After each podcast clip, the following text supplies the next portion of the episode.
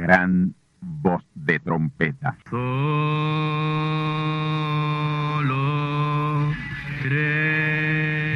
Saludos amigos y hermanos radioyentes. Están ustedes en sintonía con la audición radial Gran Voz de Trompeta, con el mensaje final de Dios al mundo, a la iglesia y a su pueblo escogido. Esta es la voz de Dios, proclamando el mensaje del Evangelio del Reino, o Evangelio eterno, a todos los que moran en la tierra, en el cumplimiento de Apocalipsis capítulo 14 y verso 6. Este es un mensaje de alerta y de apercibimiento ante los eventos proféticos del fin del mundo que ya han comenzado. No es que viene el fin del mundo, es que ya comenzó. Y en esta audición radial ustedes se mantendrán bien informados y apercibidos sobre cómo asegurar la salvación y la vida eterna, que es lo importante ante tales eventos. A continuación, ustedes escucharán no un mensaje doctrinal ni dogmático, sino la pura palabra de Dios, probada con las escrituras, la verdad como la verdad es, pues conoceréis la verdad y la verdad os libertará.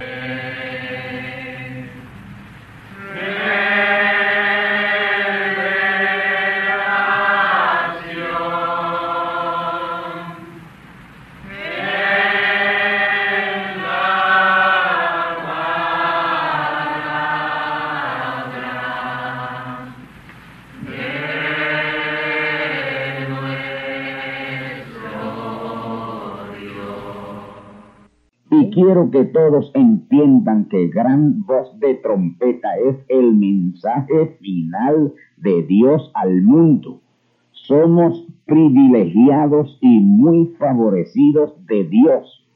Que Él haya comenzado por aquí, por Puerto Rico, nuestra amada Boriquén, a traernos su mensaje final para alerta y apercibimiento. Ahora sí, estamos bien, bien cerca de la gran consumación de la redención conforme a Romanos capítulo 8 versículos 22 al 23. Escuchemos, porque sabemos que todas las criaturas gimen a una y a una están de parto hasta ahora y no solo ellas, mas también nosotros mismos, que tenemos las primicias del Espíritu, nosotros también gemimos dentro de nosotros mismos, esperando la adopción, es a saber, la redención de nuestro cuerpo. Esa es la parte de la redención que queda la redención de nuestros cuerpos. Ya el Señor Jesús hizo la redención de nuestro espíritu y alma. Y el profeta mensajero Branham, en su gran ministerio en la apertura de los siete sellos, hizo la reclamación de la redención. Nosotros estamos esperando esa gran consumación de la redención conforme a Romanos capítulo 8 y versículos 22 al 23. Precisamente estas importantísimas revelaciones son las que estamos tocando en el templo del tabernáculo del testimonio. Muchos radioyentes de toda la isla me han hecho esta pregunta, Pastor Candelario. Una invasión de los Estados Unidos a Irak puede provocar la tercera guerra mundial. Si puede provocarla, explique por favor. Respuesta. Amigos radioyentes que han hecho esta importante pregunta. Irak es precisamente el punto señalado por la profecía apocalíptica para el terrible desatamiento de ese terrible holocausto nuclear y el cual se unirá profecías tales como Ezequiel capítulo 38 y 39, Isaías capítulo 13 versículos 4 al 13, Isaías 24 1 al 20, Jeremías capítulo 1 versículos 11 al 14, Joel capítulo 2 versículos 1 al 11 y Zacarías capítulo 14 versículo 12 y Apocalipsis capítulo 9 versículos 13 al 16 y Apocalipsis capítulo 7 versículos 1 al 4 son escrituras que lo confirman clara y poderosamente. Amigos y hermanos radioyentes que han hecho esta pregunta, tan pronto tenga el espacio en esta audición radial Gran Voz de Trompeta, les prometo que les responderé a tan importante pregunta. Como ustedes han escuchado, son nueve profecías bíblicas que revelan ese terrible armagedón nuclear que será el exterminio de la humanidad. Y Apocalipsis capítulo 7, versículos 1 al 4 y Apocalipsis capítulo 9, versículos 13 al 16 son bien precisas y seguras aún en la fecha de ese terrible Armagedón. Estén bien atentos y pendientes a esta audición radial gran voz de trompeta que tan pronto tenga el espacio y la oportunidad, les estaré completando tan importante y tan reveladora pregunta que nos ayudará a lo menos a estar alertas y apercibidos de ese aniquilador y fantasmal Armagedón nuclear la gran dispensación del reino. Y ahora, tornaos conmigo a la palabra de Dios para el mensaje de la ocasión. Efesios capítulo 1, versículos 3 y 4 y los versículos 9 y 10. Escuchemos. Bendito el Dios y Padre del Señor nuestro Jesucristo el cual nos bendijo con toda bendición espiritual en lugares celestiales en Cristo, según nos escogió en él antes de la fundación del mundo, para que fuésemos santos y sin mancha delante de él en amor, descubriéndonos el misterio de su voluntad según su beneplácito, que se había propuesto en sí mismo, de reunir todas las cosas en Cristo, en la dispensación del cumplimiento de los tiempos. Así, las que están en los cielos como las que están en la tierra. Específicamente este verso 10, Efesios 1.10. Ahí es donde el apóstol San Pablo nos habla de esta importante gran dispensación del reino en la que estamos. Efesios 1.10. Ahí es donde se nos señala esta gran dispensación del reino. Y ese será mi tema por cuarta vez en esta ocasión. La gran dispensación del reino.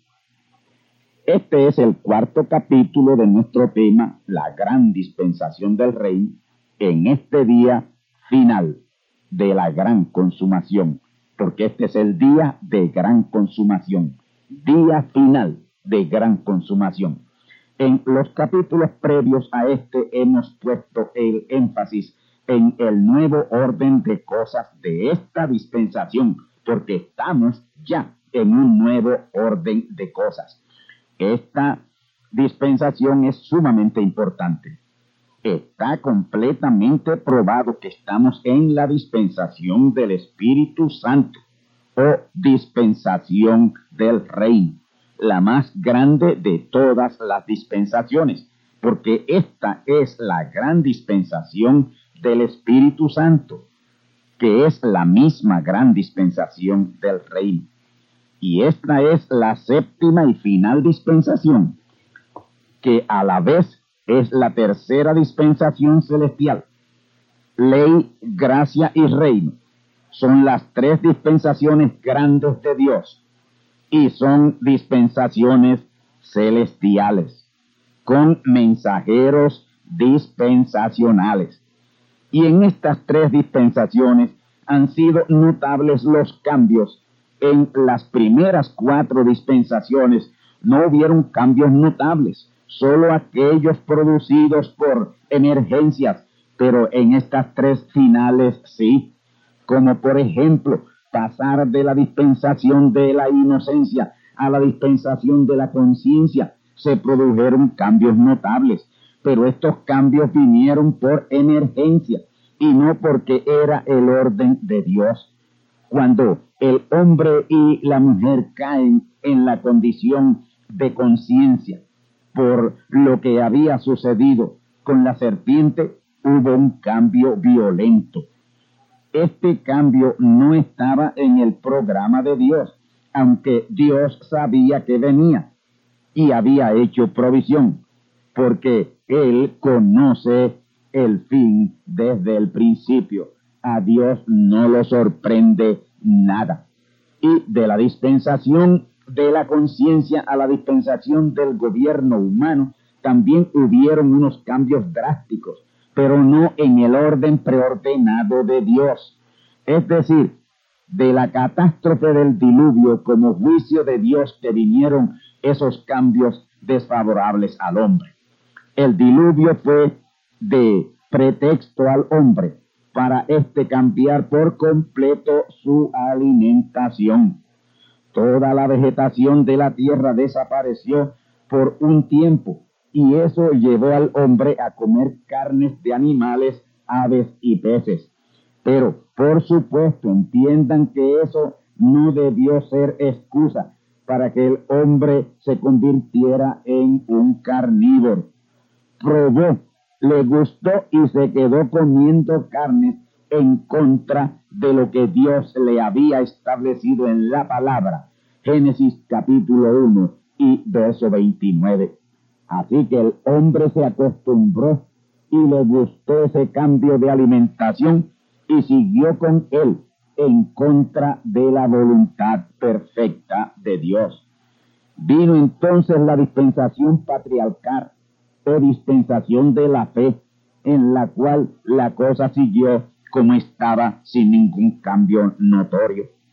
Pero en esa dispensación Dios estuvo más cerca del hombre y trató con su amigo Abraham de manera más íntima en la próxima dispensación, que fue la dispensación de la ley, que vino a ser la primera dispensación celestial y la primera de esas tres grandes dispensaciones, ahí es que surge el primer profeta mayor, el gran profeta Moisés, a quien Dios ungió con una poderosa unción de liberación la cual se repetirá en este tiempo final, porque esa unción viene dos veces, primero en Moisés y luego en otro hombre, que no será Moisés, pero por tener la unción Moisés, es conocido espiritualmente en la palabra como Moisés, uno de los dos testigos. Y esa vino a ser la primera de las tres unciones ministeriales en el gran plan y propósito de Dios. Las otras dos funciones ministeriales son la unción Elías y la unción Jesús. Y es con Moisés que Dios comienza a señalar que Él tiene un pueblo escogido, que es Israel, el pueblo hebreo. Y de entre ese pueblo hebreo, cuando ellos se rebelaron contra Dios y su programa, de esas mismas raíces hebreas, él escogió un pueblo llamado su iglesia o su novia. Israel durante esa dispensación de la ley se fue alejando de Dios hasta perder hasta su propia patria. Y esa dispensación de la ley tuvo unos cambios significativos comparados con los de la dispensación que antecedió. En esa dispensación que donde Dios le dio la ley a Moisés, fue donde Dios le dio la ley a Moisés en el monte Sinaí. Y por eso el nombre de la dispensación de la ley. Y de esa ley dada por Dios a Moisés es que los pueblos del mundo han copiado y derivado sus leyes, pero por supuesto pervertidas, no en su condición original. Y repito, esa fue la primera de esas tres grandes dispensaciones en que se desarrolla y consuma todo el plan y propósito de Dios. En realidad, esa dispensación dio comienzo con la salida del pueblo de Israel de Egipto a Canaán por el año 2512, fecha que está, en, está grabada en la gran Biblia de la gran pirámide, la segunda Biblia. Al poco tiempo de esa salida conocida como el éxodo de Israel, fue que Dios le dio la ley a Moisés. Los últimos 430 años de esa dispensación de la ley, Israel los pasó sin profeta y el fervor de la palabra y la ley decayó grandemente, ya que son los profetas la bujía que enciende y mantiene el calor de la palabra de Dios.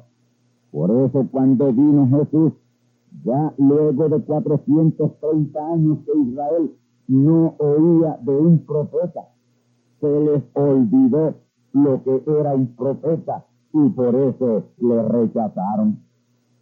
Por el año 1432 antes de Cristo nació Moisés y como ya sabemos Moisés fue un gran general del ejército de Faraón y tenía acceso a la pirámide, la gran pirámide, que es la segunda Biblia. Y como él nació profeta, por eso le fue fácil leer y entender las fechas de los eventos con relación a Israel, su pueblo, a través de su historia como nación y pueblo de Dios.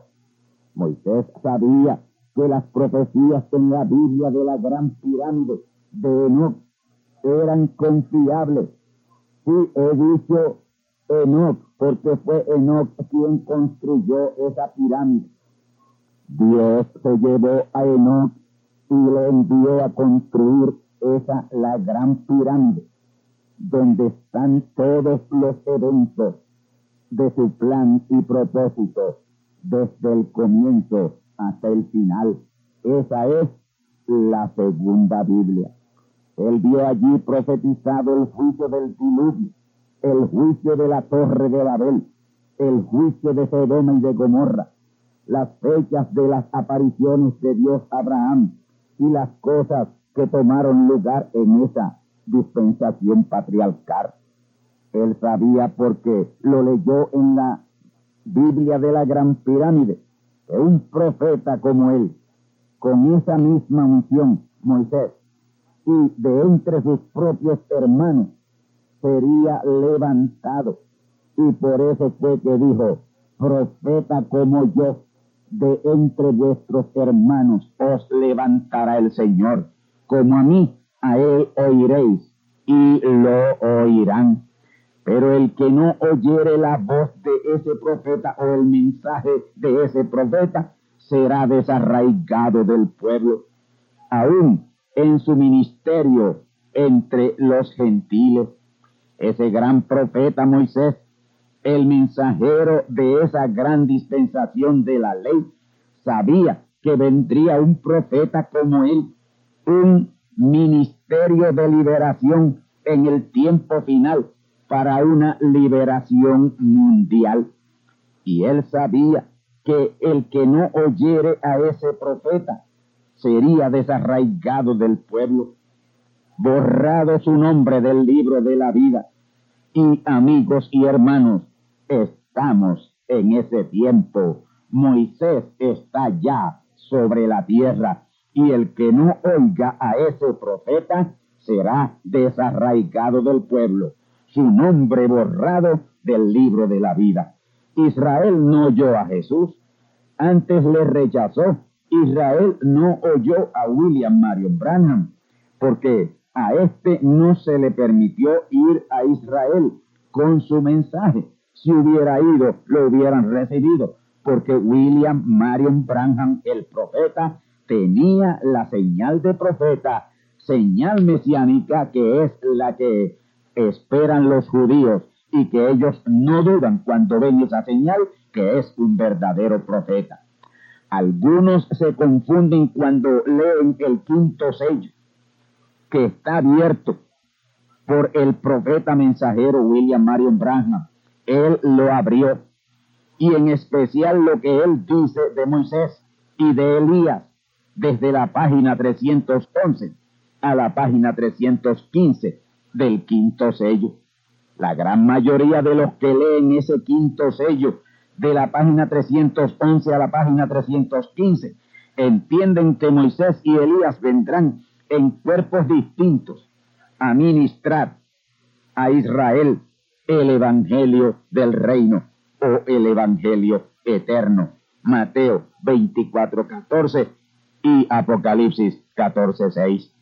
Ellos entienden así pero el profeta no dice así. Y para entender eso así, hay que sacar la palabra fuera de contexto, mal interpretándola.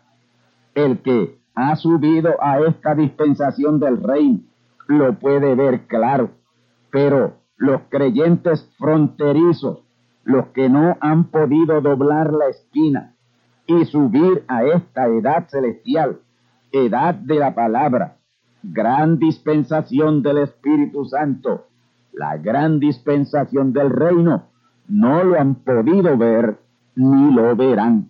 Sellos, página 312, párrafo 4 dice, estos dos profetas, según la repetición de sus ministerios, son Moisés y Elías.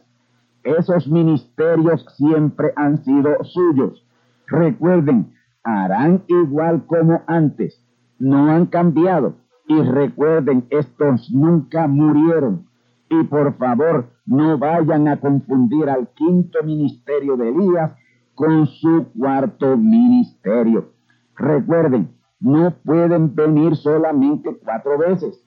Ese es el número del enemigo. Tiene que venir cinco veces, que es número de gracia. La primera vez que vino fue Elías mismo. La segunda vez fue Eliseos. La tercera vez fue Juan el Bautista. La cuarta vez fue el séptimo ángel. William Marion Branham, digo yo aquí, él no lo dijo, pero yo puedo decirlo hoy, que el séptimo ángel fue la cuarta manifestación de Elías, que es el profeta mensajero Branham. Y la quinta vez vendrá con Moisés a Israel la quinta vez vendrá con Moisés a Israel. Sí, Señor, no lo vaya a confundir, dice el profeta.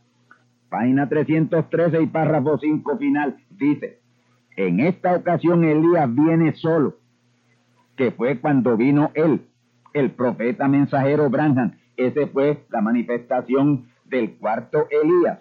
Vino solo. En esta ocasión Elías viene solo y vino solo.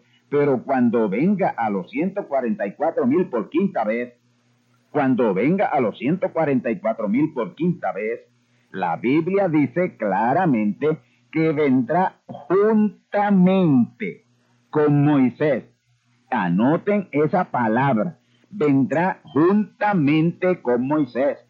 Si ustedes escudriñan este pasaje del quinto sello con buena concentración, se darán cuenta que él está hablando de Moisés y Elías como sus ministerios o unciones en el mismo profeta, el mismo profeta mensajero, el final profeta mensajero, el último profeta sobre la tierra. Y eso es lo que no muere. Esa unción es la que no muere. Él no está hablando de Moisés y Elías los hombres Él está hablando de esas funciones que no mueren, pero ellos como hombres tienen que morir. Eso es lo que no muere, esas funciones ministeriales que son espíritu y virtud Elías y espíritu y virtud Moisés. Y el espíritu y virtud Jesús tampoco muere, no muere, es la unción, la unción no muere. La unción Elías no puede morir, la unción Moisés no puede morir y la unción Jesús no puede morir. Pero cuando hayan muerto todos esos hombres en los cuales se manifiesten esas funciones ministeriales, ahí dejarán de ser, porque ya ahí será solo Dios. El profeta mensajero, refiriéndose a su ministerio, dijo, esta vez Elías vino solo, pero cuando venga a los judíos, los 144 mil, vendrá juntamente con Moisés. Aquí debemos entender por esa palabra juntamente que será en el mismo hombre, las dos unciones en el mismo mensajero, el mismo hombre, la unción Moisés por segunda vez y la unción Elías por quinta vez en el mismo hombre, el mismo mensajero. La unción Moisés, que es una unción ministerial de liberación, estará en ese profeta en quien estará la quinta unción Elías y la tercera unción Jesús también. El profeta aquí no se está refiriendo a dos hombres distintos, sino a dos unciones distintas en el mismo hombre, la unción Moisés y la unción Elías. Cuando el profeta mensajero William Marion Branham dice que Moisés y Elías tienen que morir, él no se está refiriendo a Moisés, el hijo de Amram y Yoshibet, sino a esos dos profetas finales. Ellos son William Marion Branham y el otro que le sigue. Ya el primero murió, partió, Dios se lo llevó. William Marion Branham partió con el Señor. Y el otro que le sigue pues también Dios se lo llevará, morirá, también morirá. Pero estos aparecen en el capítulo 24 de Mateo, capítulo 24 de Mateo, verso 31. Primero, ministrando en forma separada. Amén. Primero ministran en forma separada. Aquí en Mateo 24, 31 esos dos ángeles y enviará sus ángeles con gran voz de trompeta. Esos son Moisés y Elías ministrando separadamente. El último de ellos tendrá la unción Elías y también la unción Moisés. Como Elías los restaura y como Moisés les libera de la ley y la tradición y como Jesús será su Mesías redentor. Porque escuchen bien, en ese último profeta mensajero estarán esas tres poderosas funciones ministeriales. Moisés, Elías, Jesús. Él será Moisés, Elías, Jesús. Qué poderoso hombre, qué poderoso mensajero. Por eso es que el profeta mensajero Branham ministrando dijo, las cosas grandes están adelante. Amigos y hermanos, es como Moisés que les da el mensaje del Evangelio del Reino a Israel, ya dentro de la gran dispensación del reino, que es la misma dispensación del Espíritu Santo. Escuchemos el mensaje que haré con Jesús. Ahora, el Espíritu Santo es la palabra. Dios no es tres. Él es el mismo Dios en tres dispensaciones ejerciendo tres oficios. Dios el Padre en la ley, Dios el Hijo en la gracia y Dios el Espíritu Santo en la dispensación del Espíritu Santo. ¡Qué tremendo! Dios el Padre fue la palabra, sigue diciendo el profeta. Dios el Padre fue la palabra. Dios el Hijo fue la palabra. Y Dios el Espíritu Santo es la palabra. Ven ustedes, es solo tres oficios. Son solo tres oficios. Cuando el Espíritu Santo le sella a usted, usted está sellado con la palabra. El bautismo del Espíritu Santo es bautismo de la palabra. Por eso Gálatas 3:27 dice que es el bautismo que está en operación hoy. De Cristo estáis vestidos, los que en Cristo habéis sido bautizados. Ya el bautismo simbólico en agua terminó, eso ya es carroña vieja, pero hoy está el gran bautismo en la palabra, el de Gálatas 3:27. Vestidos sois de Cristo, los que en Cristo habéis sido bautizados. Lo que quiero enfatizar aquí es sobre Dios el Espíritu Santo, en la dispensación del Espíritu Santo o dispensación del reino. Es la más grande y más completa dispensación. Y aquí no hay nada simbólico. Aquí todo es real. La Santa Cena hoy es real. Es Santa Cena en la palabra. Nosotros nos reunimos en el templo del tabernáculo del testimonio a tener la gran Santa Cena de la palabra todos los domingos en la mañana, de 10 a 12 del mediodía, y los viernes en la noche, de 9 a 10 de la noche. Amigos y hermanos, Dios como Padre se manifestó en la ley con Moisés, pero no moró o tabernaculó en Moisés plenamente. No podía, no podía ser, pero en la dispensación de la gracia él moró o tabernaculó plenamente en Jesús, su Hijo. Él fue Emmanuel. Y en la dispensación del Espíritu Santo o dispensación del Rey, la cual comenzó con el ministerio de el primer ángel de Mateo 24, 31 William Marion Branham y primer testigo de Apocalipsis 11.3, William Marion Branham. Él moró o tabernaculó plenamente en él, en William Marion Branham. Y en esa misma dispensación del Espíritu Santo, o gran dispensación del Rey, Él morará en plenitud en el segundo ángel mensajero de Mateo 24, 31 y segundo testigo de Apocalipsis 11, 3. Oh amigos, yo espero que con este extracto de mensaje titulado ¿Qué haré con Jesús? ustedes hayan entendido que el Espíritu Santo es Cristo y Cristo es la palabra y la palabra es Dios. Y eso es exactamente lo que Pablo enseñó a los Efesios. Efesios capítulo 1, versículos 12 al 13. Escuchemos, para que seamos para alabanza de su gloria.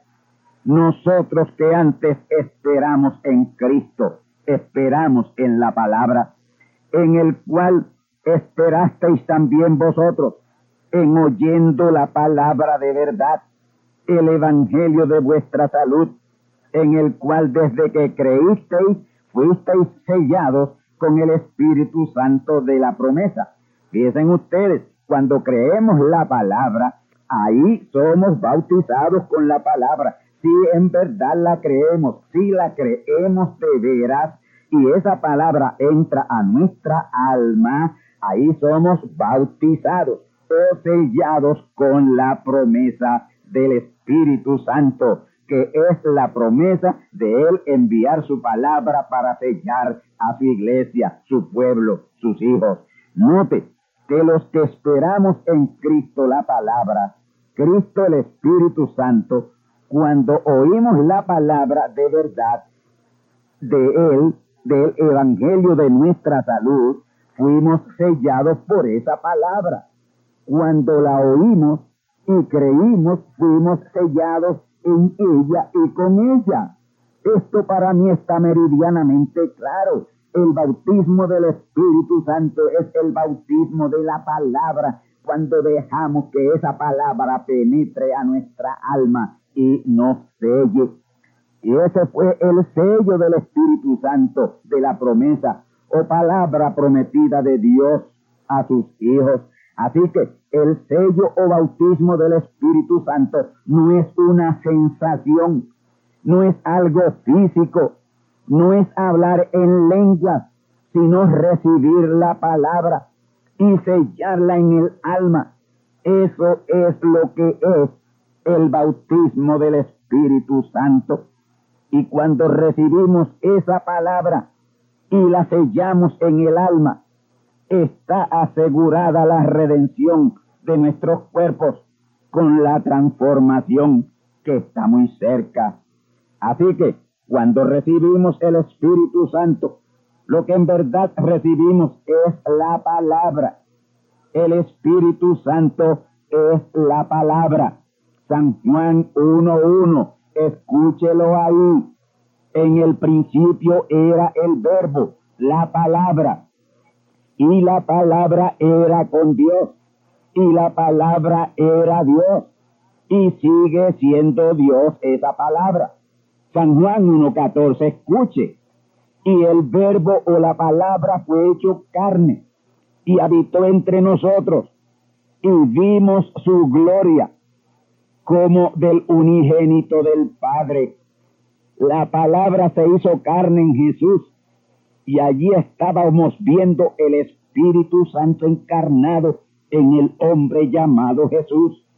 Y eso mismo que dijo Juan hace dos mil años atrás, porque él lo vio y pudo decirlo así. Y yo digo hoy dos mil años después, porque tuvimos la misma manifestación en el profeta mensajero Branham. Yo también lo he visto. Así que el Espíritu Santo y la palabra es lo mismo. No hay ninguna diferencia entre el Espíritu Santo y la palabra.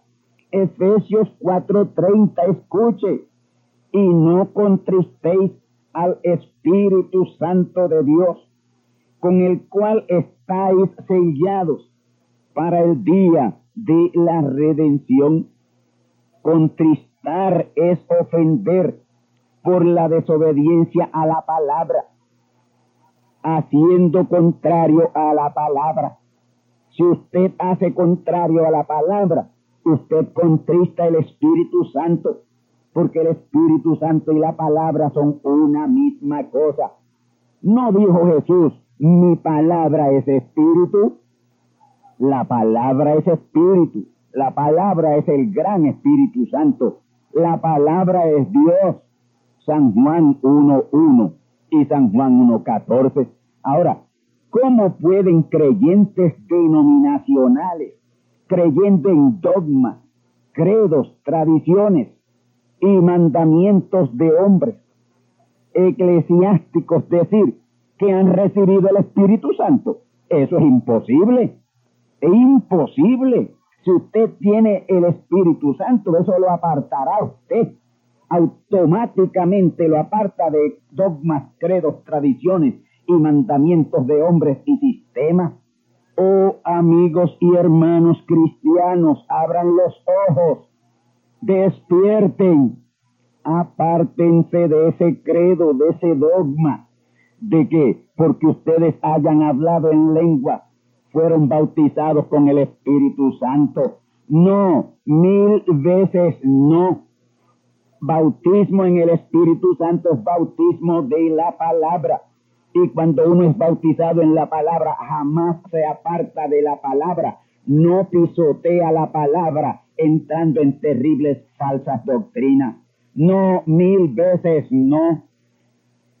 Hablar en lengua no es evidencia de haber sido sellado con el Espíritu Santo. No, no, no. Mil veces no.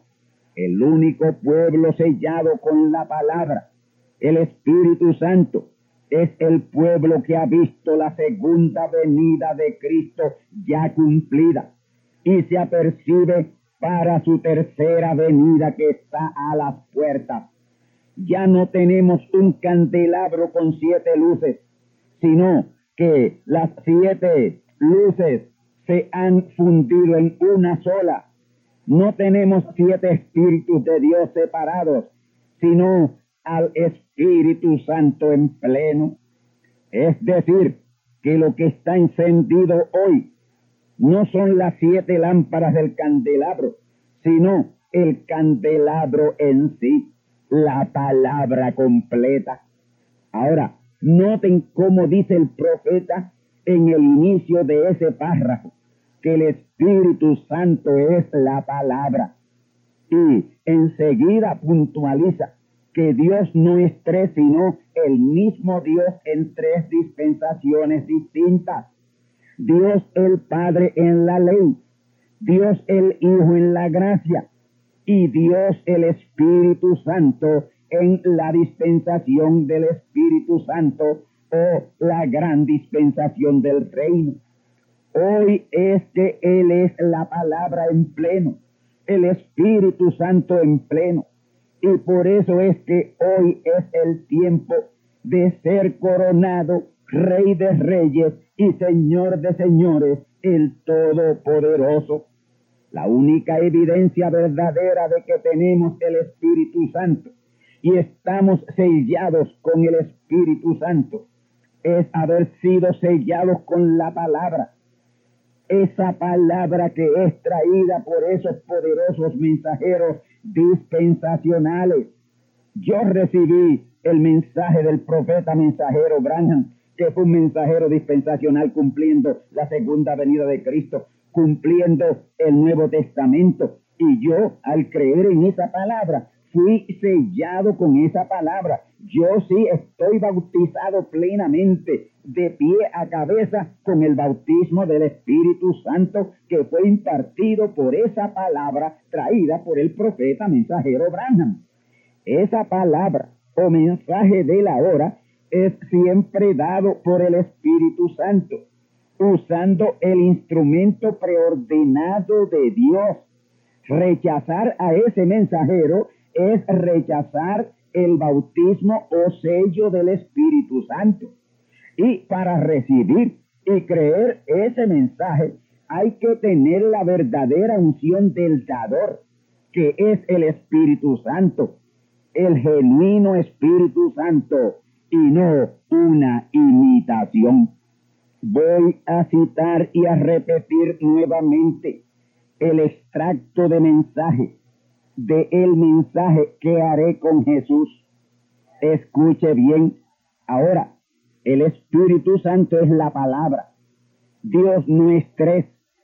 Él es el mismo Dios en tres dispensaciones, ejerciendo tres oficios Dios el Padre en la ley, Dios el Hijo en la gracia y Dios el Espíritu Santo en la dispensación del Espíritu Santo. Dios el Padre fue la palabra, Dios el Hijo fue la palabra y Dios el Espíritu Santo es la palabra. Ve usted, es solo tres oficios, son solo tres oficios cuando el Espíritu Santo le sella a usted, usted está sellado con la palabra. Hemos citado. Y porque hemos sido sellados con la palabra, con el verdadero bautismo del Espíritu Santo, por esa razón hoy estamos esperando la venida del Hijo prometido por tercera vez, porque por segunda vez ya vino y por tercera vez ya ha aparecido. Sepan que su aparición y su venida son dos cosas diferentes.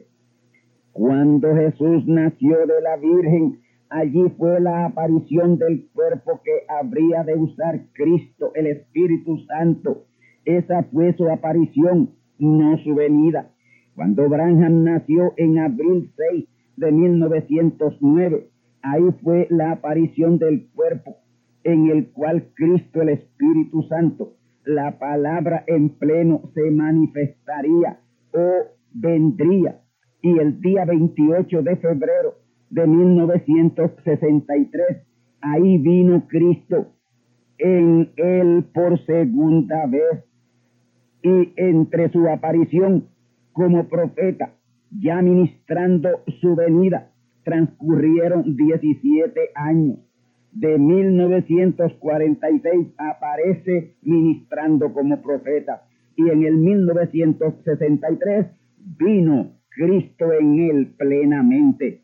Y hoy podemos decir que su aparición por tercera vez ya tomó lugar en el 1980 y dos años después Dios lo proyectó en lo natural en la Biblia del zodiaco con aquella alineación planetaria del día 10 de marzo de 1982. Los nueve planetas de nuestro orden planetario se alinearon con el Sol en forma piramidal, anunciando la aparición del Hijo del Hombre por tercera vez.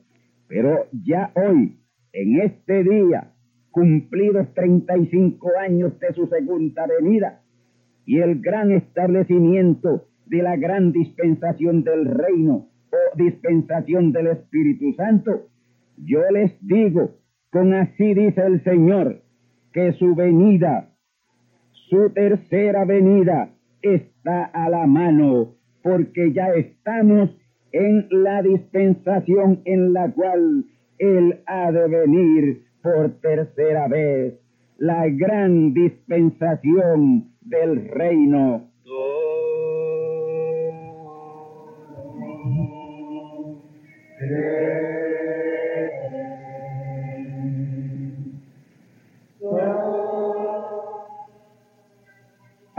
Y hermanos que estáis enfermos, que estáis atados física y espiritualmente por ataduras malignas, este puede ser el momento de tu liberación por la palabra hablada. Hasta este momento, tu momento cumbre de liberación, estaré ahora mismo diciendo la palabra de liberación por ti. Digo que seáis sanados, liberados y desatados, y órganos que os falten sean creados por la palabra del Dios viviente que sale de mi boca. Amén. Como creísteis que ha sido hecho, actúa ahora mismo como liberado. Haz lo que antes no podías hacer y da gloria a Dios por tu liberación y ve y di a los tuyos lo que Él ha hecho por ti. Amén.